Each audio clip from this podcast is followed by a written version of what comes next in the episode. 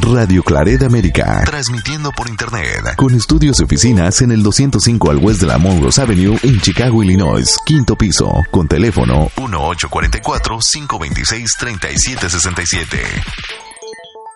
Bienvenidos hermanos a nuestras reflexiones bíblicas a las lecturas del día. Hoy es jueves 26 de diciembre eh, de la temporada navideña. Jueves 26 de diciembre. Y hoy celebramos a la, la fiesta de San Esteban, proto mártir, el primer mártir uh, de la iglesia cristiana. La primera lectura de hoy viene de los Hechos de los Apóstoles, capítulo 6, versículos 8 al 10, a capítulo 7, a versículos 54 al 60. En aquellos días, Esteban, lleno de gracia y de poder, realizaba grandes prodigios y señales entre la gente. Algunos judíos de la sinagoga llamada de los libertos, procedentes de Sirene, Alejandría, Cilicia y Asia, se pusieron a discutir con Esteban, pero no podían refutar la sabiduría inspirada con que hablaba. Al oír estas cosas, los miembros del Sanedrín se enfurecieron y rechinaban los dientes de rabia contra él. Pero Esteban, lleno del Espíritu Santo, miró al cielo, vio la gloria de Dios y a Jesús que estaba de pie a la derecha de Dios, y dijo, Estoy viendo los cielos abiertos y al Hijo del Hombre de pie a la derecha de Dios. Entonces los miembros del Sanedrín gritaron con fuerza, se taparon los oídos y todos a una se precipitaron sobre él. Lo sacaron fuera de la ciudad y empezaron a apedrearlo.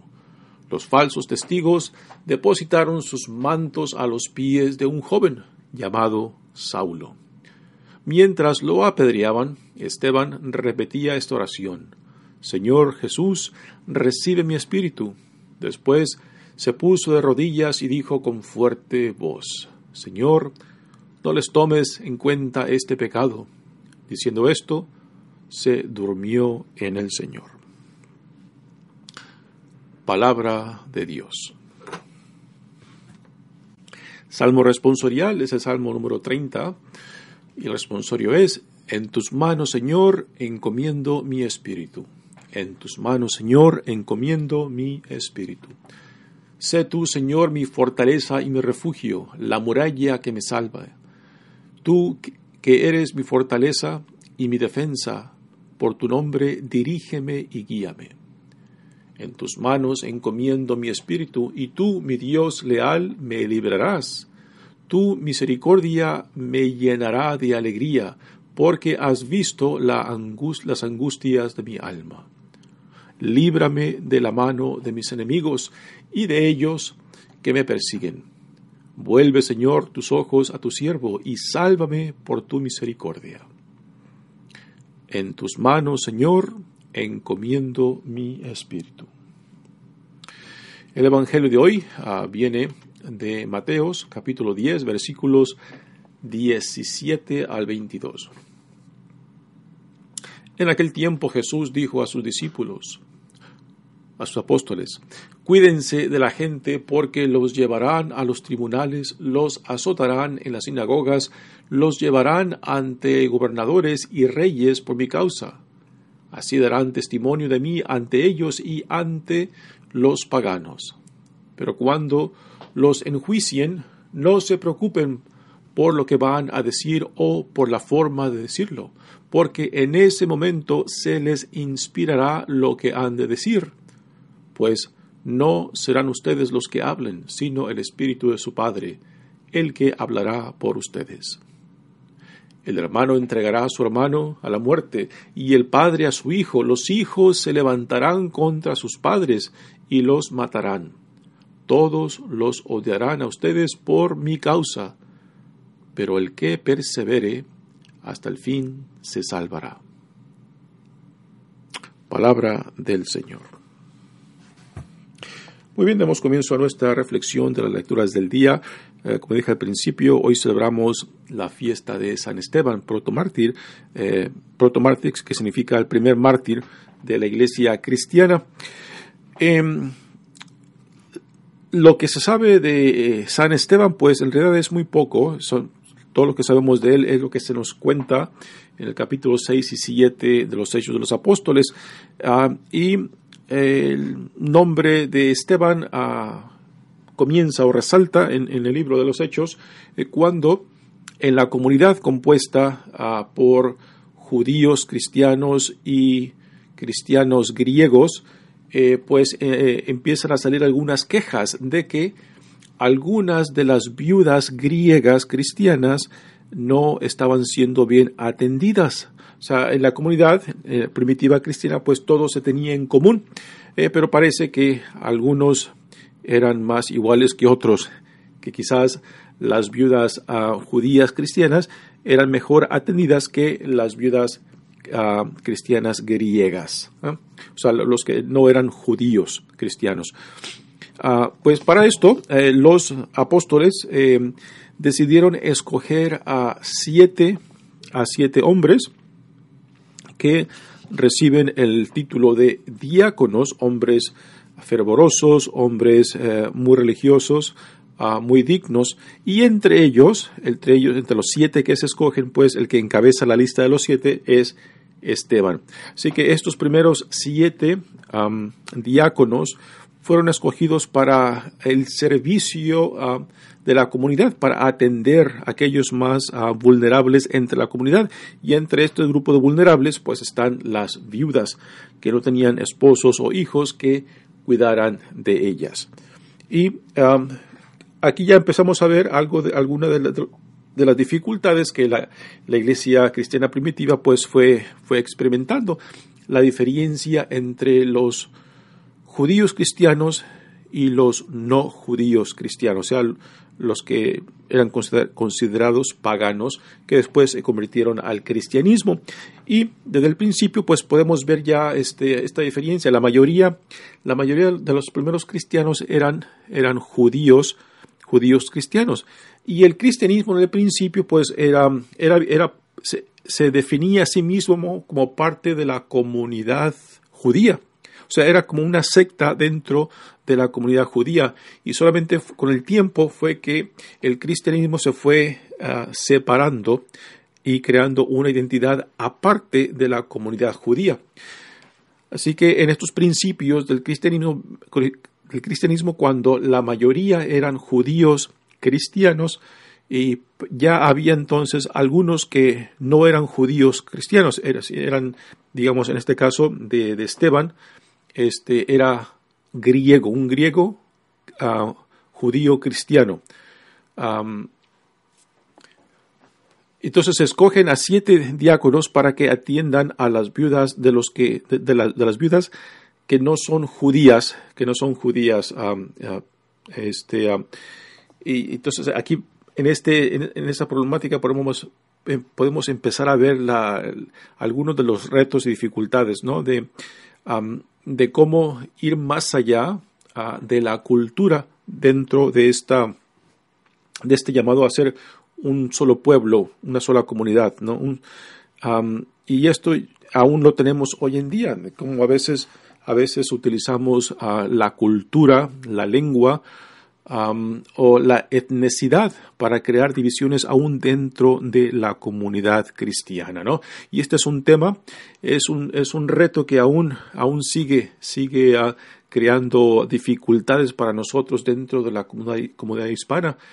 Cuando la mayoría, por ejemplo, si, es, si son, digamos, si la mayoría son mexicanos, ¿no? Y después empiezan a, a entrar a esta comunidad, a hispanos que sean de Centroamérica o de Sudamérica, eh, pues no nos sorprendamos de que empecemos a ver, a ver distinciones y diferencias este, en cómo nos tratamos, ¿no?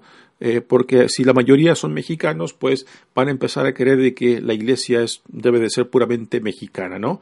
Y quizás los que son parte de la minoría, si son de Centroamérica o Sudamérica, pues van a empezar a resentir el trato diferente que se les da porque no son mexicanos, ¿no?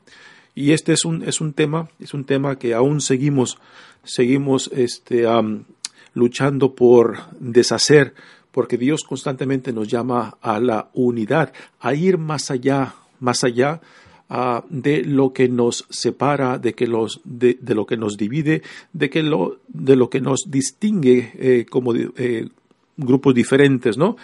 Y, que, y enfatizar más en lo que nos une. Eh, porque si empezamos a hablar acerca de lo que nos, de lo que nos separa, lo que nos divide o distingue, pues fácilmente empezamos a levantar paredes y obstáculos para para una hermandad ah, verdadera en Cristo, ¿no? Pero cuando empezamos a hablar acerca de qué es aquello que, los, que nos une, qué es aquello que nos hace una misma familia en Cristo, pues yo creo que tenemos mejor oportunidad de, de, hacer realidad la unidad a la cual, a la cual Dios nos llama, ¿no? Así que el problema este de, de crear distinciones, de crear eh, separaciones, de crear de, enfatizar las cosas que nos separan, pues este, es, una tentación que aún hoy en día vivimos con ella. Ah, pero no hemos de, dejar de, que, de que esto eh, construya más paredes, más divisiones entre nosotros, porque si a últimas Cristo no logra crear una unidad eh, en su pueblo, pues entonces qué es lo que Dios en Jesucristo ha hecho para nosotros si aún seguimos con las divisiones culturales, étnicas o de lenguas, ¿no? Pues e, este es el, trasfondo, ¿no? Que, estos primeros siete diáconos fueron escogidos para atender las necesidades ah, de las viudas o de, de, los más vulnerables en la comunidad cristiana. Comunidad cristiana donde todo se tenía en común, pero parece que algunos eran más iguales que otros, ¿no? Y repito, este es un tema que aún venimos arrastrando en algunas comunidades. Así que Esteban es uno de los siete diáconos que fue escogido, eh, pero aquí en la escena, en la escena que se nos narra en la primera lectura, es la escena de cómo Esteban pasa a ser simplemente un servidor, a, a representar a la comunidad, a la comunidad cristiana de una forma más dinámica, ¿no? Lo tenemos eh, defendiendo y hablando, hablando de una forma muy explícita y directa y, um, y convincente acerca de la fe, de la fe que, que, le da esperanza, la fe que le da su dignidad, de la fe uh, que lo llama a ir más allá de simplemente del trabajo físico uh, por las viudas dentro de la comunidad. ¿no? Así que ese es el principio de, este, cómo eh, se empieza a hablar de San Esteban en los Hechos de los Apóstoles y ahora viene, viene la narración ah, de qué es lo que le sucede a Esteban eh, cuando Dios lo llama al martirio. En aquellos días Esteban, lleno de gracia y de poder, realizaba grandes prodigios y señales entre la gente. Algunos judíos de la sinagoga llamada de los libertos libertos procedentes de Sirene, Alejandría, Cilicia y Asia. Todas estas ciudades que se mencionan, Sirene, Alejandría, Cilicia y Asia, son ciudades que están fuera, de, del territorio de Israel. Así que estos eran judíos, ah, no, no de Palestina, sino judíos ah, que vivían quizás, bueno, no, quizás, que vivían eh, eh, lejos de, ah, de de Jerusalén o del territorio de Israel. y son judíos que quizás están, en, quizás, están en Jerusalén para alguna fiesta, fiesta judía. Y se pusieron a discutir, dice, dice, la lectura con Esteban, pero no podían refutar la sabiduría inspirada con que él hablaba. Al oír estas cosas, los miembros del Sanedrín se enfurecieron y rechinaban los dientes de rabia contra él. Aquí tenemos, eh, el, sale otro, otro, otro grupo, grupo muy interesante, el Sanedrín. ¿Quién es el Sanedrín?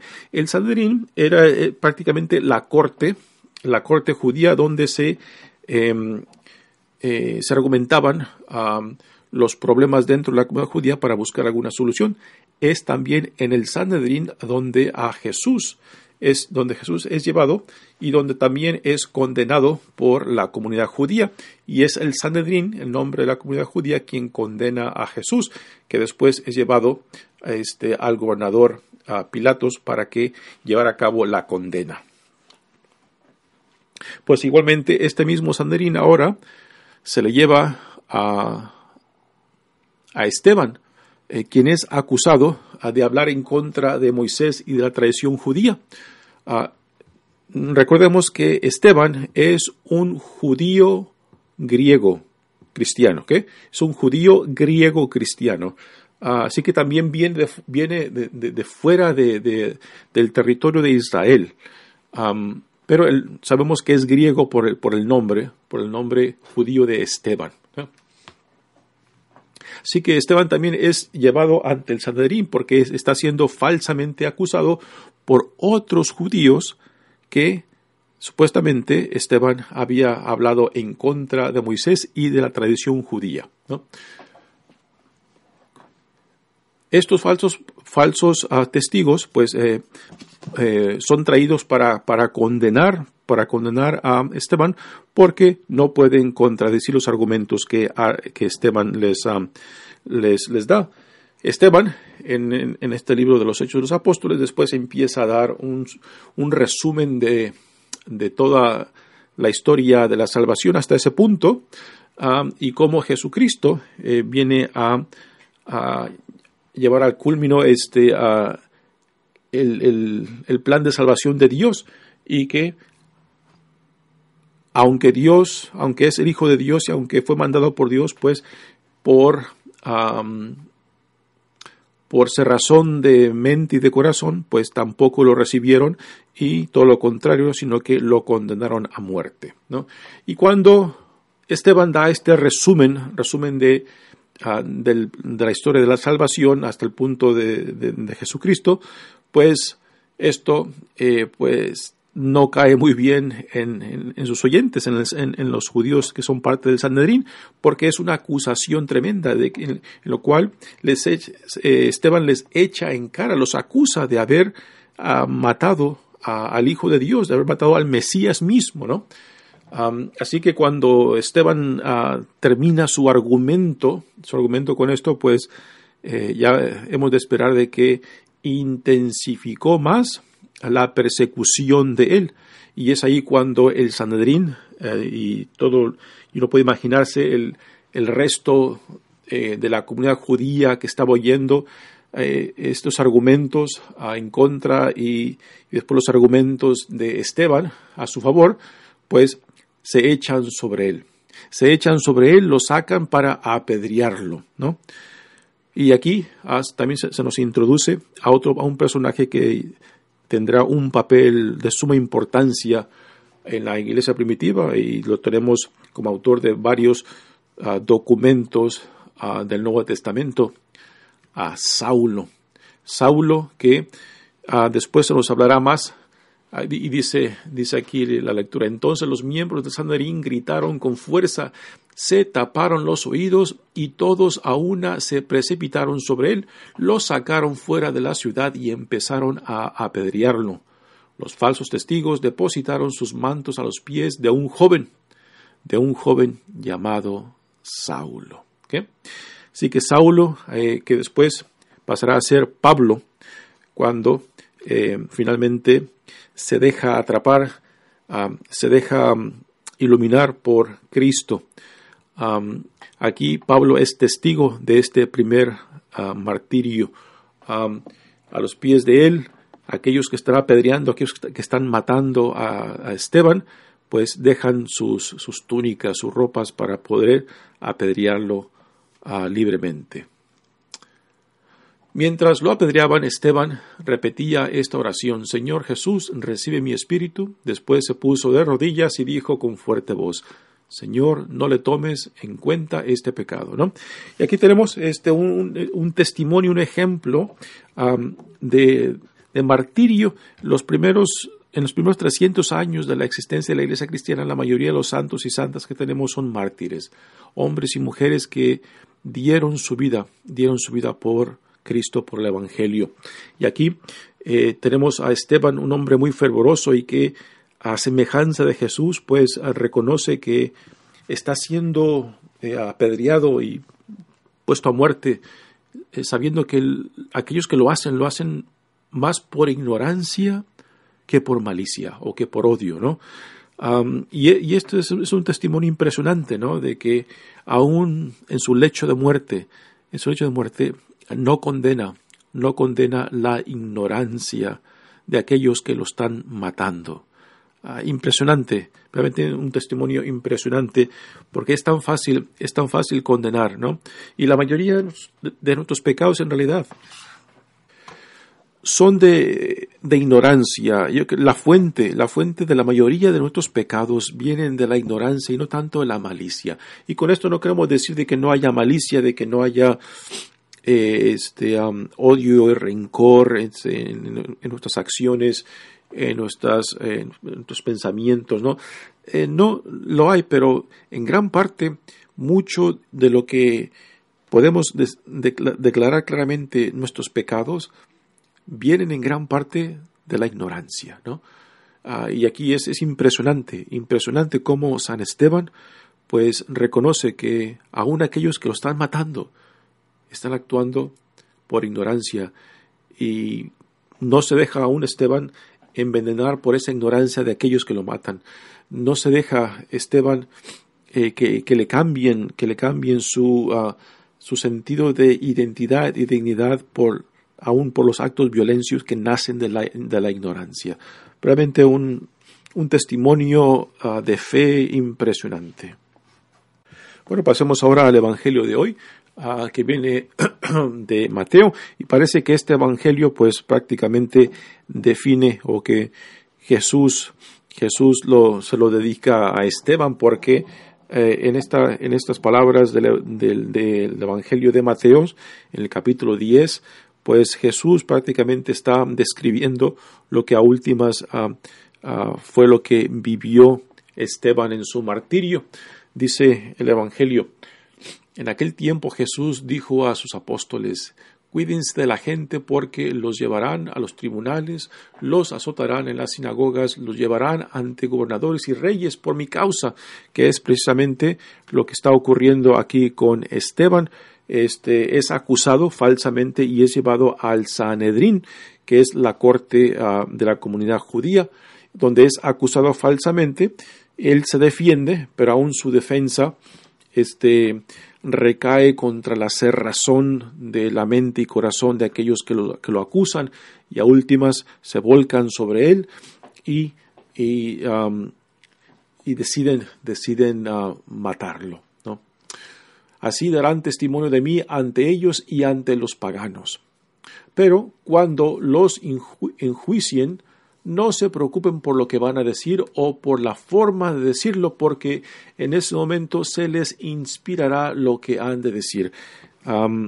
hemos de recordar que los primeros cristianos, la mayoría de ellos este, eran de muy poca educación y quizás la mayoría ni siquiera sabía leer, ¿no?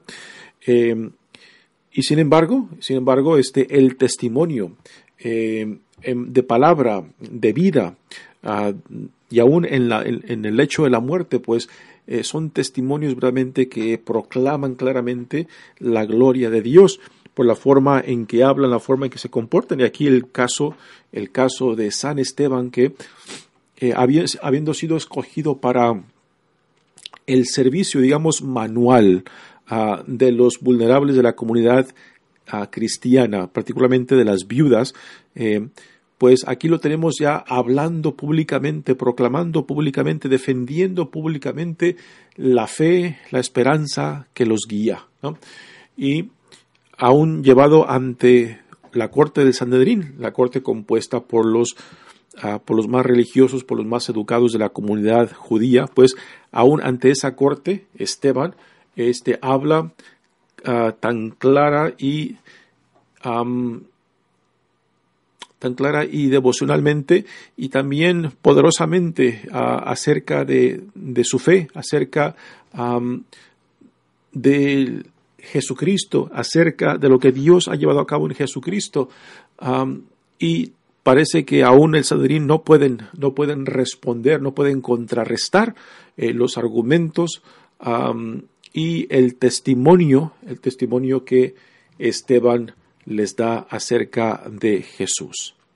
¿Y de dónde le viene esto a Jesús? Es precisamente de lo que de, dónde le viene a esto a Esteban, pues le viene de lo que precisamente lo que Jesús está diciendo en este evangelio de Mateos, donde dice, porque en ese momento se les inspirará lo que han de decir pues no serán ustedes los que hablen, sino el Espíritu de su Padre el que hablará por ustedes. Y, ah, y esto es lo que vemos claramente ah, en el testimonio y argumentos ah, que Esteban da ante el Sanedrín. Y, y aún, aún cuando están, está siendo apedreado, aún cuando está siendo puesto a muerte, ¿no? de que Esteban no se deja consumir por el odio eh, aún por aquellos que lo están matando, porque reconoce que están actuando bajo ignorancia y no bajo malicia. ¿no? Obviamente, este, aquí vemos el verdadero testimonio de, de, qué es lo que lo inspira, qué es lo que guía a Esteban en este momento crucial uh, de su martirio. Yo creo que el instinto nuestro es querer defendernos, es querer, querer culpar, querer odiar, ¿no? Pero no, eh, Esteban, Esteban, el instinto que lo guía es, no es el suyo mismo, sino es el Espíritu Santo, que lo lleva más allá del odio, de la violencia, de la ignorancia, de aún aquellos que lo están matando a pedradas. Después dice el Evangelio, el hermano entregará a su hermano a la muerte y el padre a su hijo. Los hijos se levantarán contra sus padres y los matarán. Todos los odiarán a ustedes por mi causa, pero el que persevere hasta el fin se salvará. Y esto fue eh, la experiencia de, muchos cristianos en el principio de la iglesia, particularmente cuando la iglesia cristiana era, fue, fue, perseguida en los primeros 300, 300, años de la iglesia. La iglesia fue perseguida y fue donde la iglesia vivió más auténticamente a su misión de ser, de ser sacramento para el mundo, de ser luz para el mundo, de ser la sal, la sal en la tierra. tristemente, cuando la iglesia pasa de ser una iglesia perseguida a la iglesia del imperio romano, pues eh, aún hoy en día este, podemos decir con gran confianza que la iglesia perdió mucho, ¿no? Eh, dejó de ser perseguida, ah, dejó de ser, de ser este, una, una pequeña agrupación y dejó de ser un, un, movimiento y se convierte en una iglesia establecida, la iglesia del, del, Estado, la iglesia del imperio, del imperio romano. Ah, fue cuando ah, yo, yo, creo que hoy en día honestamente podemos decir que se perdió mucho ah, de la identidad y de la misión y del espíritu de, ser un instrumento, de ser un sacramento de Dios para el mundo. La iglesia creció inmensamente cuando pasa a ser la, iglesia del imperio romano, pero ¿qué fue lo que perdimos en eso? Ah, ah, y, no, y no accidentalmente este, ese paso que la iglesia dio de, ser una iglesia perseguida a la iglesia del imperio romano, pues creó, creó este, una iglesia muy acomodada, ah, una iglesia ah, muy conforme consigo misma y no, no, es ningún accidente que después de este paso ah, de, de, ser una iglesia perseguida a una iglesia del Estado, pues no muy tarde, no muy tarde empiezan, empiezan a surgir movimientos nuevos dentro de la iglesia. Uno de ellos fue la, el movimiento monástico de hombres y mujeres que se, que se iban al desierto, a las montañas, eh, porque veían que la iglesia se había corrompido mucho, ahora al ser parte del imperio romano. Ah, y fue este, este, movimiento monástico de hombres y mujeres, pues iban, se, se iban al desierto, a las montañas, buscando, buscando, queriendo recapturar y reencontrarse con el espíritu de Cristo y con la misión de la iglesia. así que eh, es el paso a la iglesia de ser una iglesia perseguida a la, iglesia ah, del Estado o del Imperio Romano, pues eh, aunque disminuyó pues el sentido de persecución, pero también ah, contribuyó ah, hacia la perdición del espíritu misionero de la iglesia una iglesia que diera testimonio de la presencia viva de Dios a una iglesia muy acomodada, a una iglesia que había perdido el sentido de, martirio, que había perdido el sentido de, dar testimonio claro y evidente del Dios entre nosotros, ¿no? Pues bien, hermanos, este, quizás parezca un poco raro, ¿no? De que el primer día después de empezar la temporada navideña, pues tengamos esta celebración de, de un mártir, el primer mártir, um, protomártir San Esteban. Pero eh, no, no, no, es, no, es, no es difícil comprender por qué la iglesia eh, se puso esta festividad del uh, mártir, el mártir San Esteban, porque um, sabemos, por ejemplo, por los evangelios, uh, particularmente de Mateo, que justo después de que nace el niño, uh, pues la Sagrada Familia este, tiene que emigrar a, Egipto, porque el gobernador busca eliminar a este niño porque se siente amenazado de que este niño llegará a suplantar su reinado. Quizás no el de él, pero el de, sus descendientes.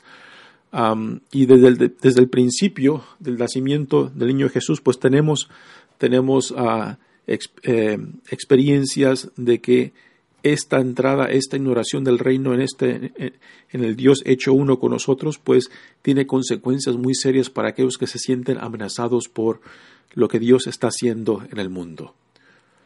Pues no hemos de sorprendernos entonces de que tengamos, justamente después de celebrar el nacimiento de Jesucristo, pues tengamos esta fiesta del mártir, del primer mártir, San Esteban, porque la gracia de Dios, el plan de Dios, el reino de Dios incomodará a muchos, ¿no?